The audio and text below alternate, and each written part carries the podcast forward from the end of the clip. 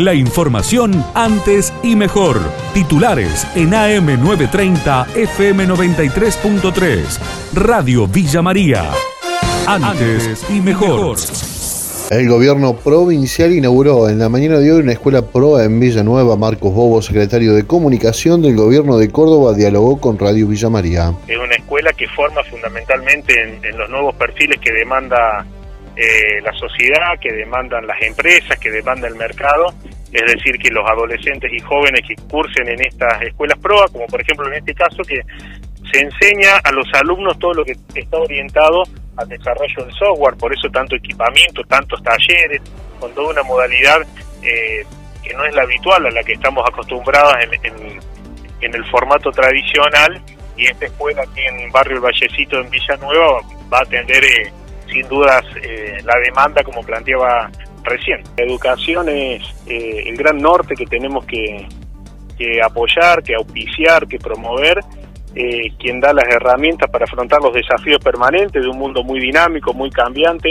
Lo decía también en un pasaje de su discurso eh, el gobernador Schiaretti, que la educación, la inversión en educación, la inversión en salud y por supuesto en la promoción del empleo son los grandes ejes que tenemos que promover en ese compromiso se trabaja desde la provincia. Un trabajador rural falleció electrocutado en la zona rural de La Playosa de los datos en el informe del colega David Peralta un accidente laboral que ocurrió durante este fin de semana en la zona rural de La Playosa y terminó con una víctima fatal. Según información extraoficial a la que accedió Radio Villa María, un hombre de unos 51 años, acompañado por otras dos personas, maniobraban una herramienta, una maquinaria rural y en esas labores embisten el cableado de alta tensión que pasaba muy cerca donde estaban realizando sus trabajos. A raíz de este hecho, fallece en el lugar una persona reiteramos, de unos 50 años de edad y hay otras personas con heridas de consideración. Esto ocurrió durante este fin de semana en la zona rural de La Playosa. Luego de que las cerealeras acepten el incremento tarifario, los transportistas del sur cordobés levantaron la medida de fuerza. Gustavo Álvarez,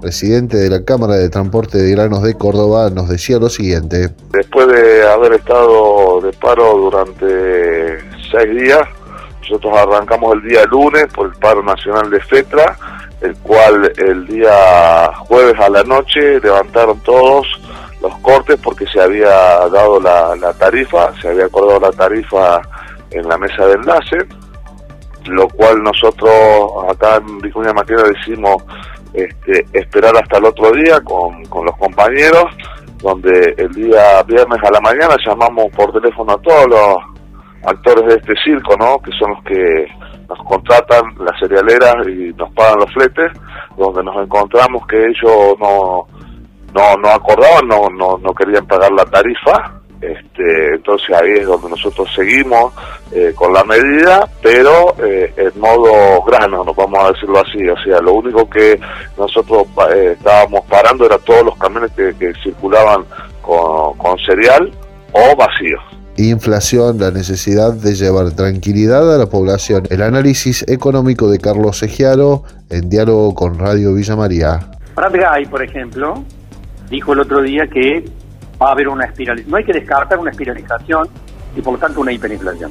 Bueno, si un grupo de economistas y medios de comunicación empiezan a decir eso todo el día y a batir el parque con este tema, es posible que muchos empresarios sigan remarcando precios porque están esperando que ocurra algo. Entonces, una lectura, la que hemos venido haciendo hasta acá, diciendo, bueno, marzo es habitualmente, todos los años, marzo es un mes de más inflación, por, un, por el ciclo estacional de los precios. Y además se sumó el colchón que armaron los empresarios entre marzo y febrero, del cual hablamos la semana pasada. Eso indicaría, bajo esta lógica, que la inflación debería empezar a descomprimirse a partir de mayo parcialmente. Alguien dirá, pero va a subir el precio de los combustibles. Por supuesto que sí. ¿Y va a subir el precio de la energía? Claro que sí. Por eso la inflación va a seguir siendo alta durante todo el año. Mm. No necesariamente en el guarismo que le hemos visto en marzo. Si las expectativas de la sociedad siguen planteadas en términos de que se espera lo peor, bueno, entonces obviamente que si toda la sociedad está suponiendo que va a ocurrir algo, finalmente va a ocurrir.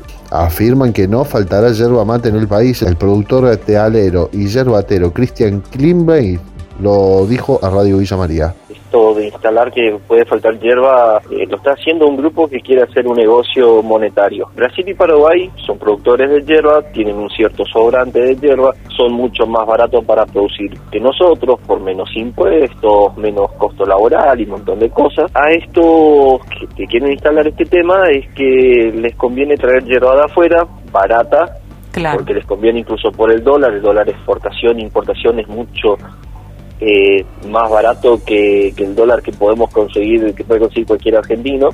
Entonces es un negocio eh, enorme porque la hierba la pueden importar en 120 pesos cuando nosotros acá la estamos produciendo y ni necesitamos que, que se comercialice por arriba de los 180 pesos. Antes y mejor, las noticias de cada hora en la radio número uno del interior. AM930, FM93.3. Radio Villa María.